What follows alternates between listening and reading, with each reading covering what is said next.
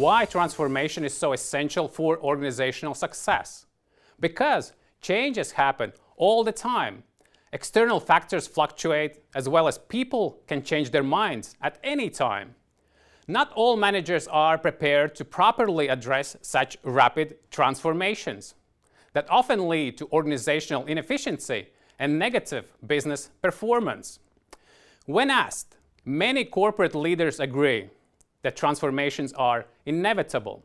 However, rarely they think beyond structural, process, or digital transformation, ignoring the most resilient obstacle that there are hiding in human minds. In these current rapid changes, there can be only two alternatives. Organizations will either learn to become the leaders of transformation or they will become the victims of ever changing circumstances. Knowing that, corporate managers seek efficient ways to deal with attitudinal barriers.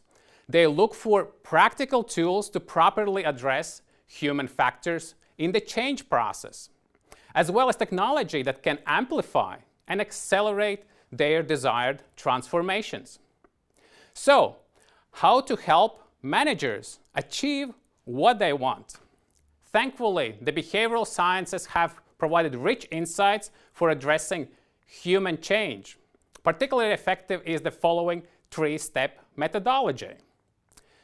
The first step offers typology of change. It introduces transactional, transitional, and transformational kinds of change.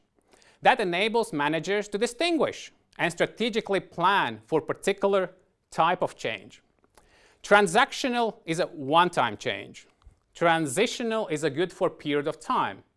But transformational is aimed at sustainably achieving long-term changes, exactly those that are the most desired by corporate leadership. The second step of the methodology offers a vectoral transformation model. It helps maintaining a steady and continuous progress in the chosen direction.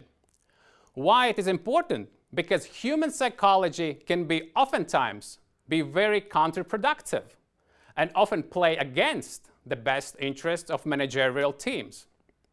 And the third step of the methodology provides a transformational framework. It contains a sequence of eight applicable tools for designing lasting change. The framework helps companies finding the actual root causes in human minds. It helps addressing the problems in a strategic design manner. It suggests ways for designing impactful human technology experiences. And importantly, it also cares about ethical implications and potential risks of backfiring. Now, what are the effects of this methodology? Generally, it has been found very essential for change management and leadership. Over the last decade, it has been effectively helping organizations across the world. For example, building a transforming innovation to address the unpleasant littering behavior. In that case, helping the literary startup to save the planet from plastic pollution. The main idea of this startup is to use technology for reframing litter into e-lottery tickets. This case is particularly interesting as it combines all three types of change. Every e-lottery ticket drives a one-time transactional change as people want to win. The waiting period for receiving the prize implies a period of transactional change. And the applied transformation design framework induces a transformational change. Another case is a large-scale biking study designed by the Massachusetts Institute of Technology. It engaged 239 employees from 14 companies around the greater Boston area. Google, iRobot, Volpe, and other companies together rode almost 30,000 miles in six weeks. This application increased the perceived engagement in biking commutes by 26%. One more case is about Higi Kiosk in the United States of America. The kiosks allow people to measure their health vitals, such as blood pressure or weight. In this case, the methodology helped converting the anonymous users into account holders, yielding a 20% conversion increase. including a 32% increase for the weight concerned users. Impressive? So, what to do next? Corporate managers can now benefit by applying the methodology to their organizations.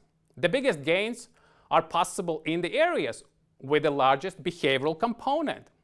Inside an organization, there are few quite obvious areas, such as human resources, employee performance, and managerial decision making.